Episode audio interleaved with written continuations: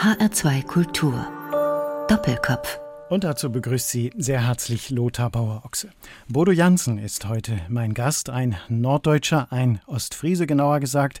Und das ist für unser Gespräch heute durchaus bedeutsam. Deswegen erstmal Moin, herzlich willkommen. Moin, moin. Bodo Jansen, Sie sind Unternehmer. Sie sind 2005 in das elterliche Unternehmen eingestiegen. Upstals Bohm heißt es, eine Kette von rund 70 Hotels und Ferien-Apartmenthäusern, vorwiegend an der Nord- und Ostseeküste. Das Unternehmen läuft gut. Es lief auch unter Ihrer Führung eigentlich von Anfang an recht gut. Aber die Geschichte, die wir heute erzählen wollen, die fängt doch unter anderem damit an, dass Ihre Mitarbeiter Ihnen recht drastisch deutlich gemacht haben, die Stimmung ist mies, wir halten das nicht mehr aus. Der Chef Bodo Jansen muss weg. Was war das für ein Gefühl? Das ist doch eine ziemliche Ohrfeige. Das war nicht nur eine Ohrfeige, das war ein Gefühl der absoluten Ohnmacht. Ich hatte bis dahin immer in bester Absicht mich dafür eingesetzt, dass alles gut läuft. Gut, das war ausgerichtet auf die Wirtschaftlichkeit, weil wir aus sehr schweren Zeiten kamen. 2001 war das Unternehmen insolvent und ich versuchte das Schiff wieder auf einen guten Kurs zu bringen. Und äh, so war das für mich aus dem heiteren Himmel auch. Hm. Das war wie äh, aus dem Nichts heraus, dass die Mitarbeiter mir gesagt haben, hey, wir sind damit nicht einverstanden, wie du mit uns umgehst. Hm. Aber wenn die Zahlen stimmten, was fehlte dem Unternehmen? Ja, dem Unternehmen äh, fehlte wahrscheinlich so etwas wie eine Seele, so mhm. etwas wie einen guten Umgang miteinander, ein äh, anständiges Miteinander. Ich hatte bis dorthin unbewusst die Menschen instrumentalisiert. Ich habe sie betrachtet als Mittel zum Zweck dafür, äh, dass es dem Unternehmen gut geht und habe über ihre Köpfe hinweg entschieden, habe sie schlicht und ergreifend auch nicht gesehen, angesehen, anerkannt, gewürdigt, das, was sie für das Unternehmen bringt, zum einen aber auch nicht als Mensch. Und äh, irgendwie schien das ein Keil zwischen mir und den Mitarbeitern dann auch äh, zu treiben. Hm, sie haben es gemerkt in einer hohen Fluktuation, hoher Krankenstand, äh, so eine Unzufriedenheit. Was haben Ihnen die Mitarbeiter, Sie haben die ja dann befragt in einer großen Umfrage, was haben die Ihnen signalisiert, was Ihnen fehlte? Also es gab drei Ebenen, äh, die Sie angesprochen haben. Das eine nenne ich mal das Thema Pötten und Pannen. Das ist ostfriesisch und heißt Töpfe und äh, Pfannen. Ja. Äh, das sind die Arbeitsmittel, die nicht ausreichend zur Verfügung stehen. Also ein Löffel ist ein kleines Ding, kann aber für ungehörig viel Ärger sorgen, wenn er nicht da ist. Ähm, das war das eine. Dann fühlten sie sich durch mich kontrolliert. Durch mich hat ein Managementsystem Einzug erhalten, damit ich das Unternehmen steuern kann nach Zahlen, Daten und Fakten. Und das hat dazu geführt, dass die Menschen viel mehr Aufgaben erfüllen mussten, als die, für die sie angetreten sind. Sie mussten Checklisten ausfüllen, Prozessbeschreibungen machen und sie konnten sich gar nicht mehr um das kümmern, wofür sie ursprünglich angetreten waren. Und das war natürlich auch problematisch, weil das waren Menschen, die wollten Gastfreundschaft leben, Freund zu sein für jemanden, der bei uns zu Gast ist. Und wenn ich dann nur noch 50 Prozent dafür Zeit habe, weil ich 50 Prozent dafür brauche, um dem Jansen alles so aufbereiten, dass er das Unternehmen versteht, ist natürlich doof. Mhm. Das war das Zweite. Und das Dritte war, sie, sie fühlten sich nicht geführt. Sie hatten keine Information, es war intransparent. Äh, das Unternehmen war das Unternehmen der großen Geheimnisse, Management bei Champignons. Ja, die Köpfe saßen im Dunkeln und wenn jemand rauskam, dann wurde abgeschnitten. Und das hat Unsicherheit mit sich gebracht. Sie haben gerade gesagt, Herr Jansen, ich habe die Mitarbeiter und Mitarbeiterinnen nicht gesehen. Heißt das mangelnde Wertschätzung haben die empfunden?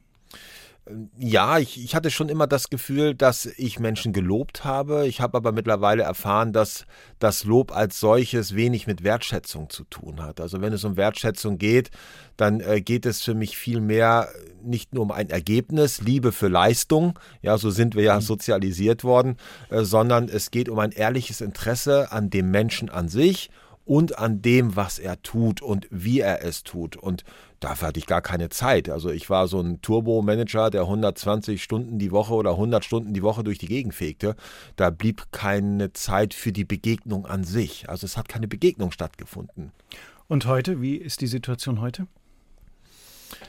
Ich glaube, dass wir uns sehr intensiv damit beschäftigen, was ist denn das, was die Menschen wirklich bewegt? Wir unterstützen die Menschen dabei, ihre Vergangenheit zu verstehen, die Gegenwart zu ordnen und die Zukunft zu gestalten. Wir haben das Proprium des Unternehmens, also den Zweck des Unternehmens, entwickelt in Richtung Menschenstärken. Und, und Menschenstärken im Sinne der Gesundheit, der WHO, dass die Menschen psychisch, physisch und soziales Wohlbefinden empfinden. Das ist der Auftrag. Und das praktizieren wir vornehmend stärker seit gut zehn Jahren jetzt und wir dürfen dadurch ganz tolle Erfahrungen machen. Also wir sehen, was möglich ist, wenn jemand sich für die Menschen einsetzt und ein ehrliches Interesse daran hat, dass diese Menschen wachsen. Signalisieren Ihnen die Mitarbeiterinnen und Mitarbeiter heute, dass es ihnen anders geht als 2010?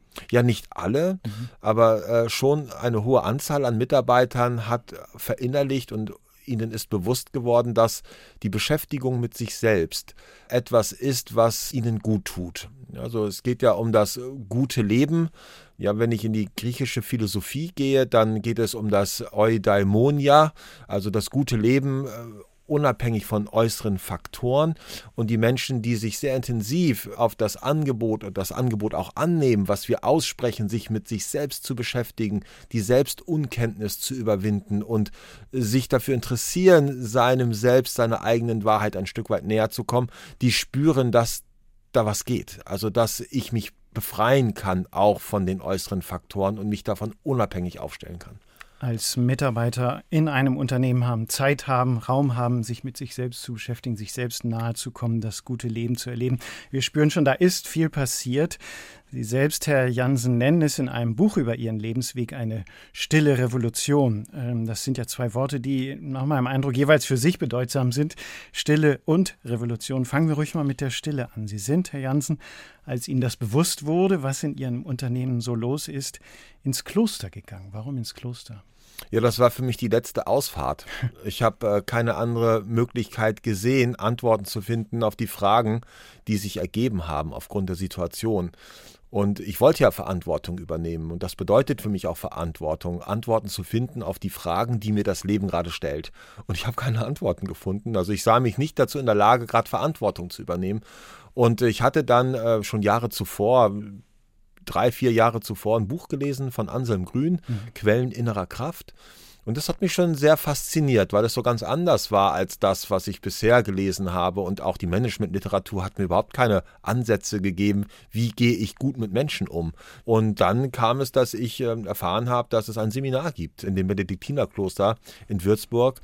Und äh, da habe ich mich angemeldet. Und da bin ich dann äh, Anselm Grün begegnet und dem Friedrich Asländer, die zusammen ein Buch geschrieben haben. Und äh, ja, bin dann eingetaucht das erste Mal in die Welt des Klosters. Aber war das vielleicht auch so ein bisschen so ein Abtauchen, so eine Flucht hinter dicke Klostermauern? Ja, es hat schon so was Mystisches. Ne? Also ich mhm. glaube, das ist etwas, äh, was viele Menschen auch mit Kloster in Verbindung bringen. Dieses sich abschotten, einen geschützten Raum betreten, für sich sein, in der Stille zu sein, um zu sich zu kommen. Äh, das sind wir ja in der Regel nicht. Wir, wir leben ja in so einer sozialen Beschleunigung und diese soziale Beschleunigung, das höher, schneller, weiter, führt immer zu einer Entfremdung. Wir sind nur nach außen ausgerichtet. Erfolg bedeutet für uns das, was wir besser sind als der Nachbar. Und das Kloster steht für etwas ganz anderes. Das Kloster steht eben nicht für Wettbewerb und sich auf das Außen, den Nachbarn ausrichten, sondern sich auf sich auszurichten, still zu werden, um die innere Stimme zu hören. Und das war es auch im Kloster. Das war nicht einfach zu beginnen, aber das äh, war sehr wichtig, mhm. da mal wieder Zugang zu sich zu finden. Was haben Sie da erlebt in diesem Stadtkloster in Würzburg, eine Filiale der Benediktiner aus Münster-Schwarzach, auch mit Pater Anselm zusammen? Also ich erinnere mich sehr gut an, an den Einstieg ins Kloster und die Räumlichkeiten äh, vermittelten mir erst einmal eine große Klarheit, äh, so Katharsis, das war alles so geordnet, symmetrisch, ähm, sehr schön auf eine ganz bestimmte Art und Weise, ohne überladen zu sein. Und schon der Eindruck des Klosters an sich in aller seiner Einfachheit hat mir sehr viel Ruhe gegeben. Mhm. Dann äh, die Brüder, also die Mönche, denen ich dort begegnet sind, haben mir sofort durch ihre Gegenwärtigkeit und Präsenz das Gefühl vermittelt äh, der, der Geborgenheit, der Sicherheit, des Gesehenwerdens, der Präsenz. Also ich fühlte mich, ohne dass viel gesprochen worden ist, gut aufgenommen und sicher. Und ich glaube, das war auch das Elementare, was wir brauchen, um uns gut entwickeln zu können. Ne? Dass wir in einem geschützten Raum sind und Menschen begegnen, die es gut mit uns meinen. Dieses gesehen werden, angesehen werden. Das taucht ja eben auch schon mal auf bei der Frage, ob Ihre Mitarbeiter sich angesehen gefühlt haben. Ist das für Sie so eine wichtige Grunderfahrung dann geworden? ja, im weiteren Verlauf der Zeit, die ich im Kloster war, habe ich so ein Leitbild für mich entwickelt. Und dieses äh, Leitbild beinhaltet die Aussage, eine Vision von glücklichen Menschen.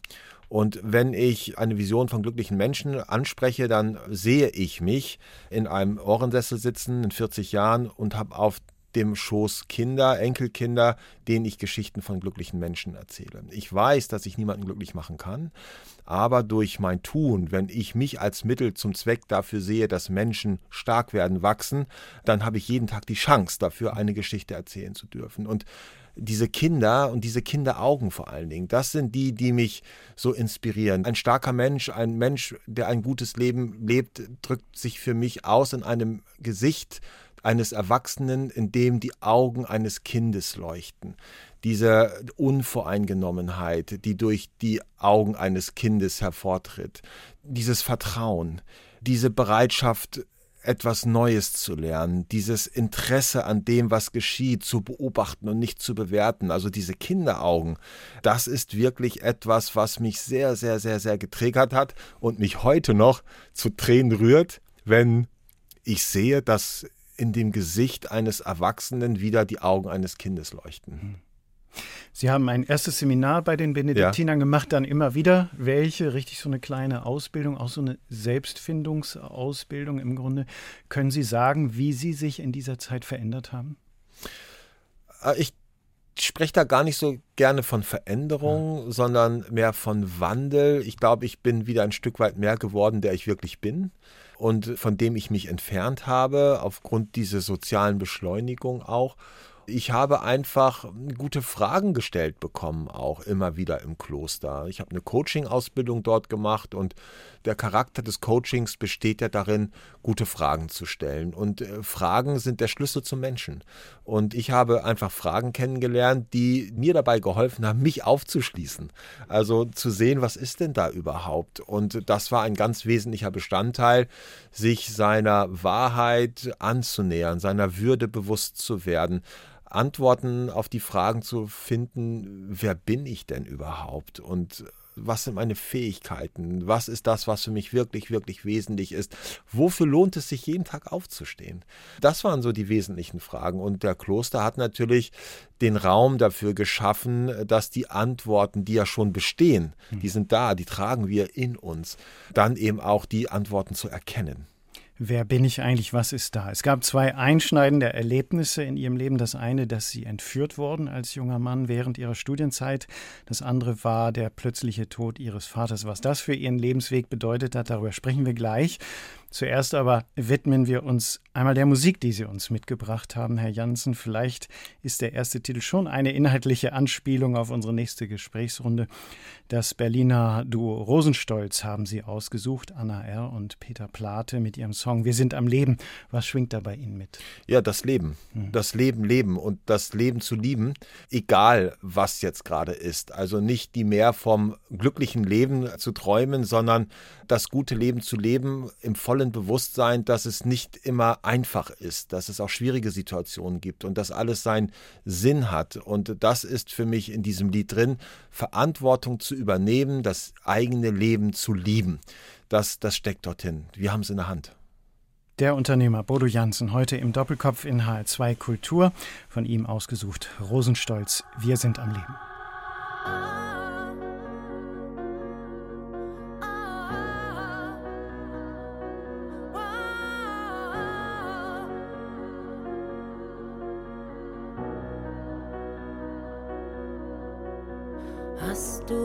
Alles probiert? Hast du alles versucht? Hast du alles getan? Wenn nicht, fang an. Hast du wirklich gelebt? Hat deine Welt sich wirklich gedreht? Hast du alles getan? Wenn nicht, fang an. Was willst du sagen? Wen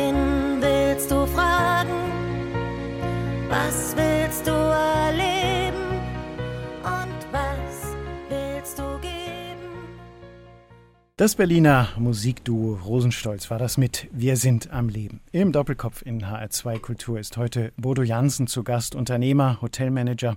Zu seiner Firma Obstals Bohm gehören rund 70 Hotels und Ferienwohnungsanlagen, überwiegend an der Nord- und Ostseeküste. Bodo Jansen ist kein normaler Unternehmer. Nachdem ihm seine Mitarbeiter 2010 ein verheerendes Zeugnis ausstellten, unter anderem mit dem Satz Bodo Jansen muss weg, hat er in seinem Leben eine Kehrtwende, er hat eben gerade gesagt, gar nicht so eine starke Veränderung vollzogen und das Unternehmen aber doch umgekrempelt. Eine stille Revolution, über die wir heute sprechen. Herr Jan, wenn Sie sich selbst anschauen, wie sehr haben Sie sich doch verändert? Ich frage nochmal nach, weil manche sagen, ein Mensch ändert sich nie. Ich glaube, der Mensch ändert sich nie, aber sein Verhalten ändert mhm. sich. Und äh, ich glaube schon, dass mein Verhalten für mein Umfeld spürbar sich gewandelt hat. Wer waren Sie denn vorher? Ich war vorher jemand, der, glaube ich, ein Großteil auch gesteuert worden ist von seinen Verletzungen. Ich war ein Mensch, der unbewusst sehr darauf bedacht war, Anerkennung zu bekommen. Jede Bühne war meine. Mhm egal ob ich jetzt so an die Schule denke oder auch an äh, die Zeit, die ich in Hamburg äh, gelebt und gearbeitet habe als Fotomodell ähm, oder auch in der anschließenden Arbeitszeit, wo ich mich selbstständig gemacht habe, es war, ging immer irgendwie darum, sich gut darzustellen und später auch im Unternehmen höher, schneller, weiter, besser zu sein als die anderen zu wachsen. Das war so das Kernziel. Und darauf war ich sehr stark ausgerichtet. Und mittlerweile ist es so, dass aus dem höher, schneller, weiter ein ruhiger, weniger und gelassener geworden ist. Dass es gar nicht mehr so darum geht, von außen jetzt die Anerkennung zu bekommen. Natürlich, wir brauchen, das ist ein Grundbedürfnis, Anerkennung, aber sein Wohlbefinden nicht mehr so sehr abhängig davon zu machen. Also aus der Schau nach außen ist eine Schau nach innen geworden und das schenkt mir viel Ruhe. Mhm. Ich hatte es angedeutet, es gab dramatische Einschnitte in Ihrem Leben. Das eine, Sie wurden entführt. Wie hat das Ihr Leben geprägt? Also während der Entführung erstmal gar nicht, das war einfach nur äh, unangenehm in dieser Situation den Menschen ja ausgesetzt zu sein, Scheinhinrichtungen zu erleben, acht an der Zahl, achtmal in dem festen Glauben zu sein, jetzt sterben zu müssen. Im Nachhinein betrachtet aber sehr wertvoll, mhm. weil dadurch, dass mir Menschen mein Leben nehmen wollten, haben sie mir die Möglichkeit geschenkt, mir meines wirklichen Lebens bewusst zu werden. Ich habe in dieser Zeit, die ich dort festgehalten worden bin, den Tod für mich angenommen. Ich bin durch die Angst hindurchgegangen und fühlte mich äh, in dem Bewusstsein, dass es jetzt vorbei ist und dass es gut so ist, plötzlich sehr befreit. Und das durfte ich dann mit in mein Leben nehmen. Nicht sofort, ich habe sehr lange auch damit zu tun gehabt, aber über den Einstieg ins Kloster und die Stille und die guten Fragen, worin liegt denn der Sinn, ja, in dieser schwierigen Zeit? Was, wieso zerbrechen manche Menschen daran? Wieso wachsen manche Menschen daran? Und dann eben durch die Benediktiner Möglichkeiten aufgezeigt bekommen zu haben, wie ich an einer Krise wachsen kann, weil sie nämlich für irgendetwas gut ist. Das hat mir dann mein Leben schon sehr bereichert. Ja. Das heißt, dieses durch die Angst durchgehen war gar nicht nur in diesen Tagen, in denen Sie da in dieser Wohnung festgehalten und ja tatsächlich tatsächlich ihr Leben bedroht war, sondern ist dann im Grunde erst, konnten Sie das erst viel später wieder aufarbeiten? Ich habe das später aufgearbeitet. Die Situation an sich war schon dort. Also ich erinnere mich sehr gut bei der letzten Scheinhinrichtung, mhm. dass ich ganz bewusst den Tod für mich dann angenommen habe. Ich habe mir selbst gesagt, okay, du bist jetzt bereit zu gehen. Mhm. Und äh, danach stellte sich tatsächlich so etwas wie eine Leichtigkeit ein. Also das war das Loslassen. Das war das Loslassen des Lebens, was dazu geführt hat, dass eine Entspannung eintrat. Und das war in der Nachbetrachtung nochmal ganz wichtig, weil ich glaube, das hat etwas mit Angst zu tun, durch die Angst hindurchgehen. Und viele Menschen erleben eine Angst, vielleicht auch vor dem ungelebten Leben, die Angst, nicht genug zu bekommen. Und wenn jemand es gelernt hat, durch die Angst hindurchzugehen, er weiß, dass nichts beständig ist, dass alles vergänglich ist, dann, dann halten wir auch nichts mehr fest. Und ich glaube, das ist das, womit Menschen zu tun haben. Sie wollen das festhalten, das Leben festhalten. Sie wollen es nicht loslassen und materielle Dinge festhalten und klammern sich mhm. ja mit ihren Händen an diesen materiellen Dingen. Und das durfte ich dort erfahren, dass es möglich ist. Das Wichtigste, was wir uns vorstellen kann, das Leben loszulassen. Und wenn ich das loslassen kann, dann kann ich vielleicht auch ein schickes Auto loslassen. Nichts kann man festhalten, haben Sie gesagt, Herr Jansen. Das trifft im Grunde auch auf ein zweites einschneidendes Erlebnis zu. Das ist der Tod Ihres Vaters, der Unternehmensgründer, der es auch bis dahin geleitet hat. Er starb plötzlich bei einem Flugzeugabsturz. Sie haben einerseits den Vater verloren, dem Sie, soweit ich das wahrnehme, durchaus auch nahe gestanden haben. Aber dann standen Sie auch alleine in dem Unternehmen da. Ja, das war natürlich eine erstmal sehr traurige Situation, mhm. weil der Tod meines Vaters so unvorhersehbar war. Er ist mit seinem Flugzeug abgestürzt. Wir waren zum Abendessen verabredet und äh, dazu kam es dann nicht mehr. Das war ein Schock für alle Beteiligten, für die Familie, für die Menschen im Umfeld, für die Mitarbeiter im Umfeld und dann eben auch die Verantwortung zu übernehmen. Also, dass dann nicht mehr mein Vater die Antworten mhm. findet auf die Fragen, die das Unternehmen so mit sich bringen, sondern dass ich dort dann gefragt war. Und ich erinnere mich noch sehr gut, dass ich am Folgetag nach dem Tod meines Vaters in einem für mich gefühlt viel zu großen Bürostuhl saß und die Aufgabe hatte, die Führungskräfte darüber zu informieren. Mhm. Und äh, ja, da ist mir das sehr bewusst geworden, was denn da jetzt gerade so passiert. Und Fühlten Sie sich da schon in der Lage, so ein Unternehmen zu führen? Nein, das, äh, ich glaube, wir sind nie zu 100 Prozent dazu in der Lage, ein Unternehmen zu führen. Es braucht immer die Gemeinschaft, von der wir lernen können. Und es ist wichtig, sich das bewusst zu machen. Und ohne die Bereitschaft, Offenheit, den Mut der Menschen, die in dem Unternehmen damals waren, hätte ich gar nichts ausrichten können. Also ich war angewiesen ähm, auf die Menschen. Und ich glaube, dass das auch ganz wichtig ist heutzutage, einfach auch die Demut, ja, die Demut äh, zu haben, äh, für sich einzugestehen, dass wir abhängig sind von der Gemeinschaft. Ich bin, weil wir sind und nicht, weil ich hier alleine glaube, hier die Welt retten zu können. Und das hat mir damals sehr geholfen. Aber führen ist ein ganz wichtiges Stichwort. Stichwort für Ihre Arbeit in und mit dem Unternehmen? Ja, Führung, es geht um Führung, es geht um Selbstführung und es geht darum, andere Menschen zu führen. Und auch dort äh, habe ich für mich nicht in dem Moment, aber später im Kloster erfahren, dass es einen sehr großen Unterschied zwischen Führung und Manipulation gibt. Manipulation ist für mich, wenn ich Menschen beeinflusse, etwas zu tun, was mir gut tut oder nur dem Unternehmen gut tut. Also mein Vorteil zu Lasten auf Kosten anderer Menschen, das, was im Wettbewerb stattfindet. Da geht es im Grunde genommen nur um Manipulation. Im Wettbewerb können wir gar nicht von Führung sprechen. Führung bedeutet für mich wiederum, wenn ich Menschen beeinflusse, etwas zu tun, was sie stärkt. Deswegen heißt es bei Ihnen, Führung ist eine Dienstleistung. Genau, und die Dienstleistung besteht genau darin, äh, Menschen dazu zu befähigen, zu ermutigen, Selbstverantwortung, Eigenverantwortung zu übernehmen. Es geht also um einen Weg heraus aus der Abhängigkeit hinein in die Eigenverantwortung, fürs eigene Leben, für die eigene Gesundheit und nicht immer auf die anderen zu schimpfen, ja, sondern für sich einzustehen. Und das ist der Auftrag. Und ich glaube, dass diese Menschen, die dazu in der Lage sind, dann auch vom Sollen zum Wollen zu kommen, ja, diese auch sehr stark sind. Wir haben schon darüber gesprochen, dass Sie in dieser äh, Krisensituation, als Ihnen die Mitarbeiter signalisiert haben, so geht es nicht weiter, selber ins Kloster gegangen sind, für sich einen neuen Weg gesucht haben. Aber dann haben Sie eben auch an und mit dem Unternehmen gearbeitet und sind da auch wieder mit Führungskräften, auch mit Auszubildenden zum Beispiel, ins Kloster gegangen. Warum das? Ja, das, was ich im Kloster erfahren habe, war ja, das war so eine innere Klarheit. Mir ist bewusst geworden, wofür es sich lohnt, aufzustehen. Und es fühlte sich so gut an, so stark an. Und dann hatte ich die Idee, auf Aussage auch von, von Anselm Grün, nur wer sich selbst führen kann, kann andere führen. Wenn ich jetzt eine Erfahrung gemacht habe, die mir eine Idee davon gibt, was es heißt, sich selbst zu führen, ja auch wohin, und mir das so gut tut, diese Klarheit entsteht, das den Menschen auch zu ermöglichen. Also den Mitarbeitern, die Mitarbeiter zu ermutigen, sich mit sich selbst zu beschäftigen, sich auf den Weg nach Delphi zu begeben, zum Apollo-Tempel.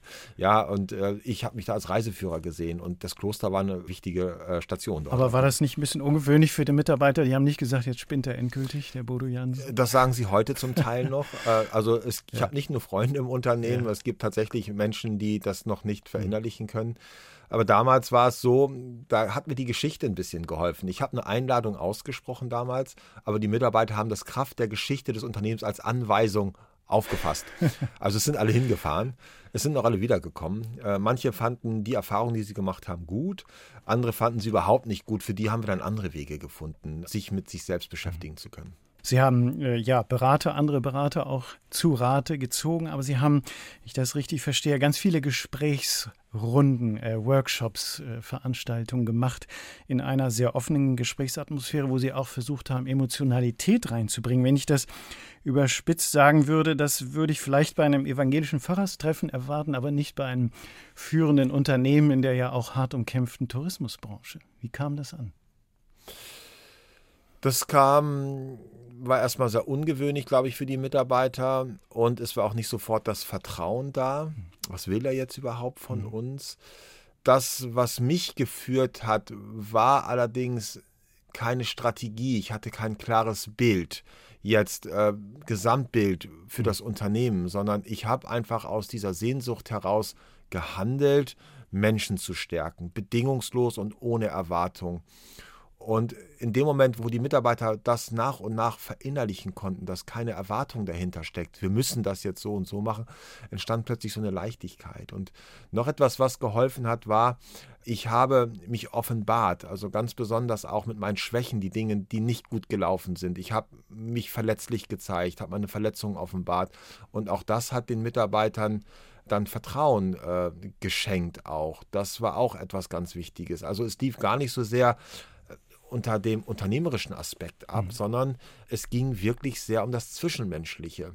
Das Unternehmerische ist dann nach und nach entstanden, sondern es ging wirklich darum, um die gelingende Beziehung. Die gelingende Beziehung zu mir selbst und die gelingende Beziehung zu meinen Mitmenschen. Und die war ja damals nicht vorhanden. Und wenn das klar ist, also wenn wir uns überlegen, was es braucht, um eine gelingende, gute Beziehung zu kommen, dann habe ich alles um gemeinsam auch etwas auf den Weg zu bringen.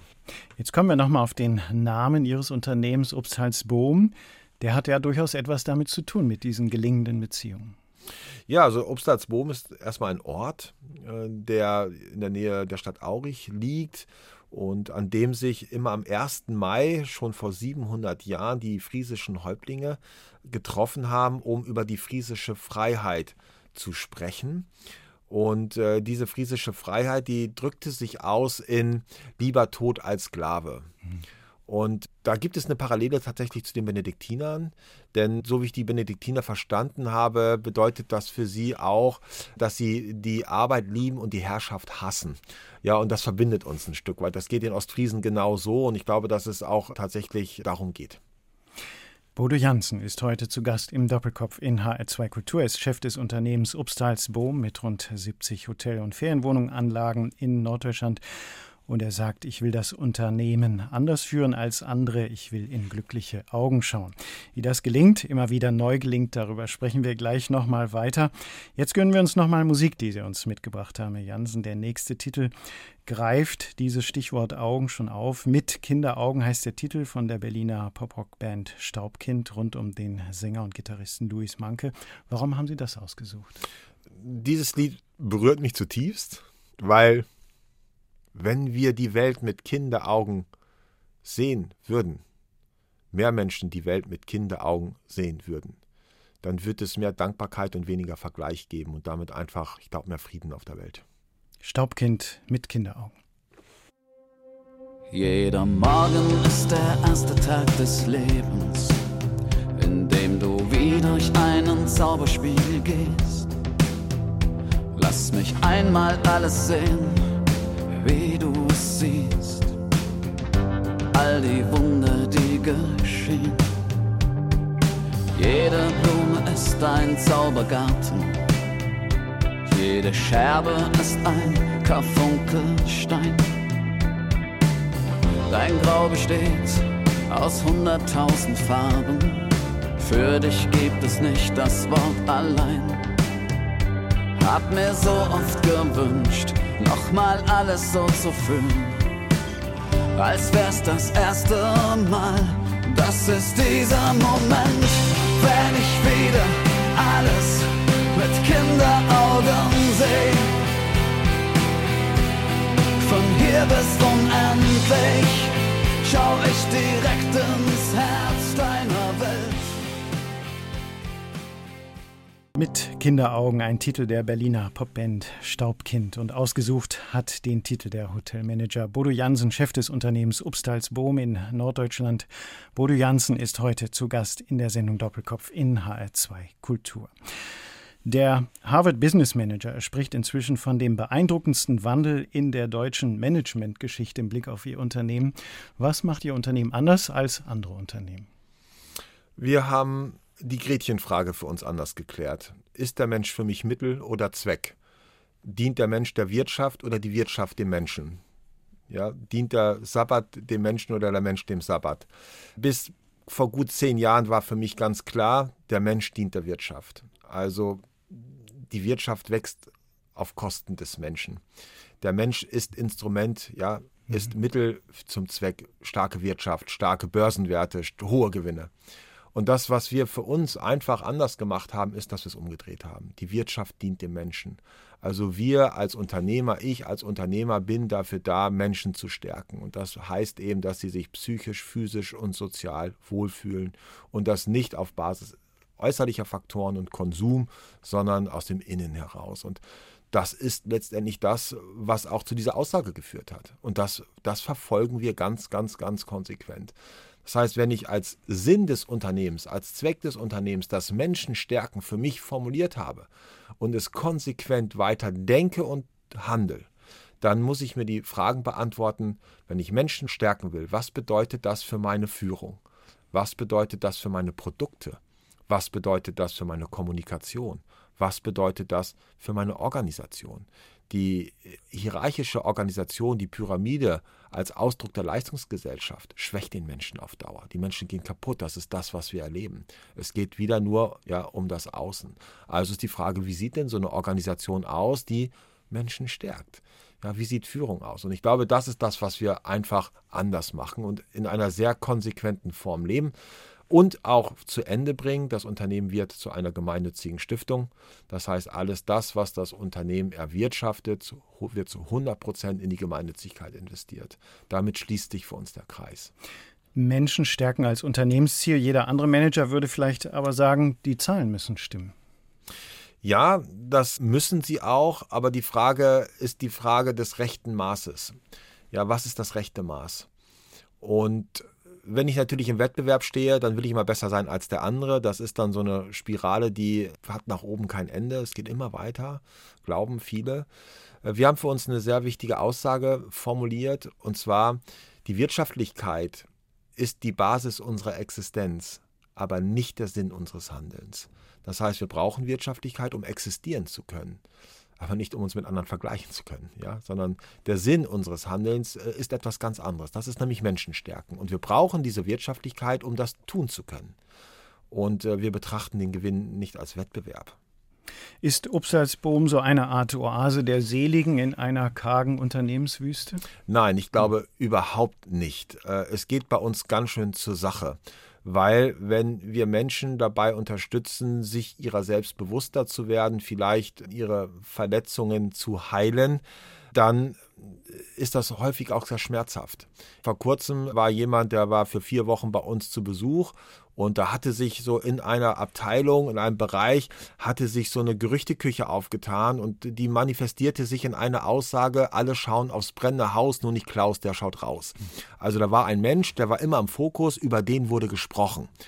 So, und dann ist das natürlich sehr unwürdig auch. Und dann habe ich das bemerkt und habe dann die Menschen zusammengeholt und habe diesen im Verborgenen stattfindenden Prozess in einer Gesprächsrunde ans Tageslicht gebracht.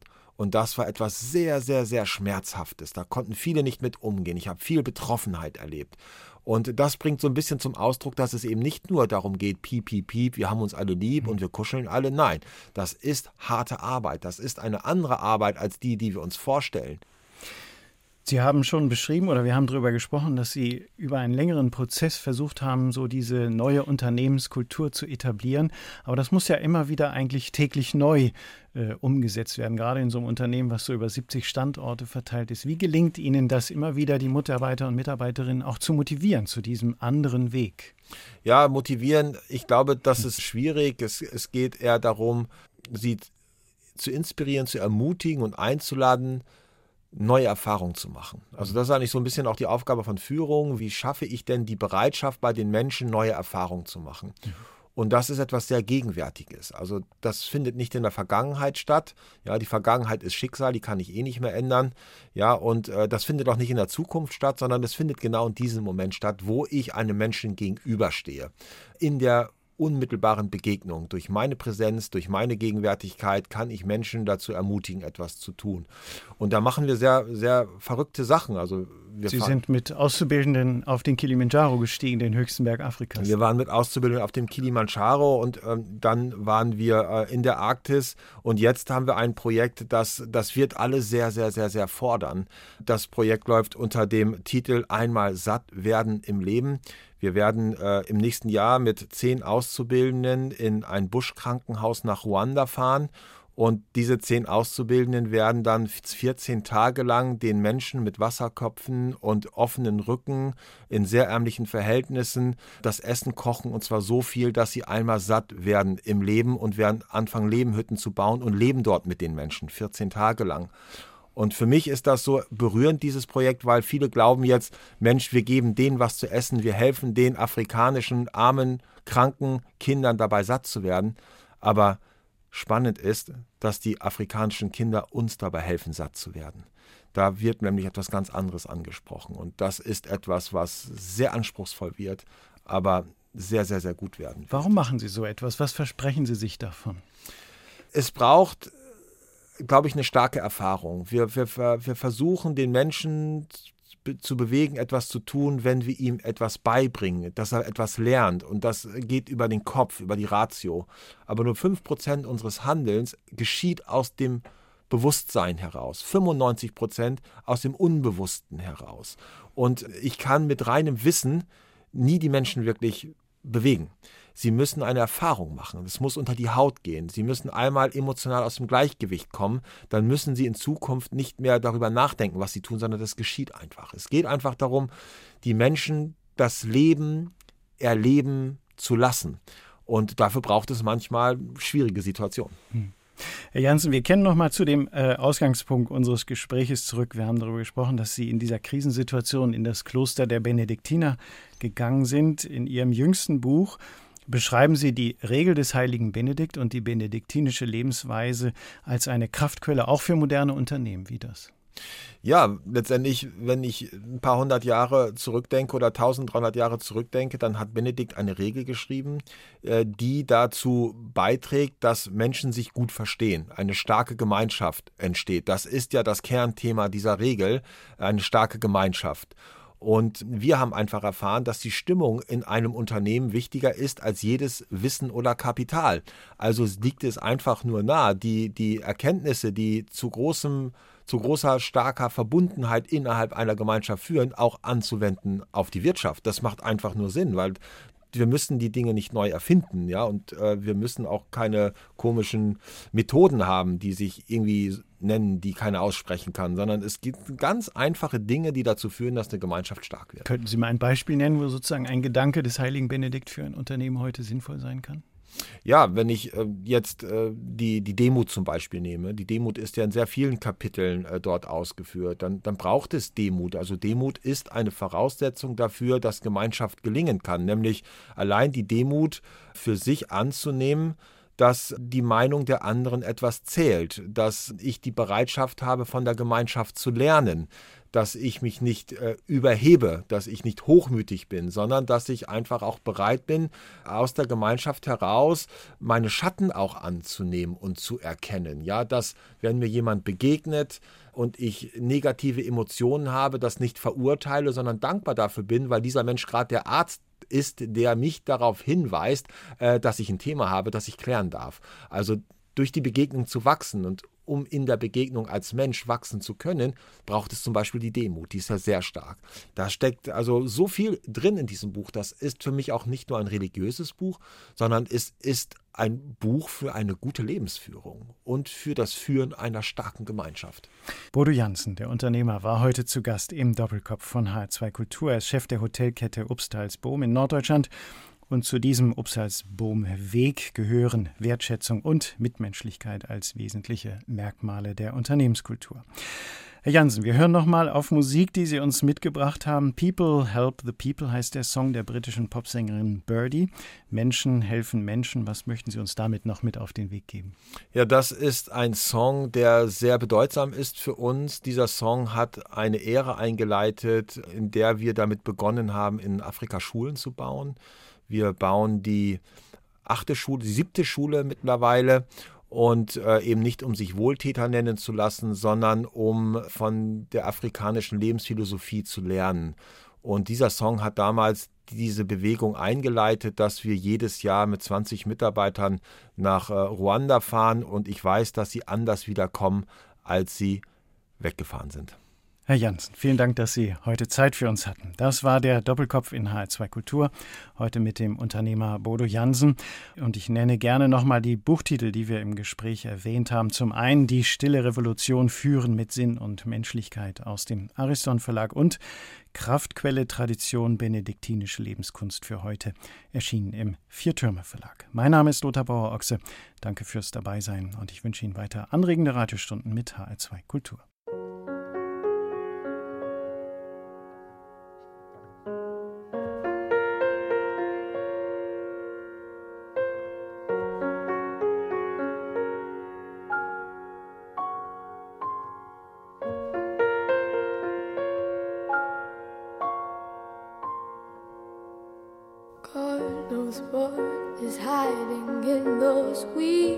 Broken hearts. Guess he kissed the girls and made them cry, those hard faced queens of misadventure. God knows what is hiding in those weak and sunken lines. Fiery throngs of muted angels giving love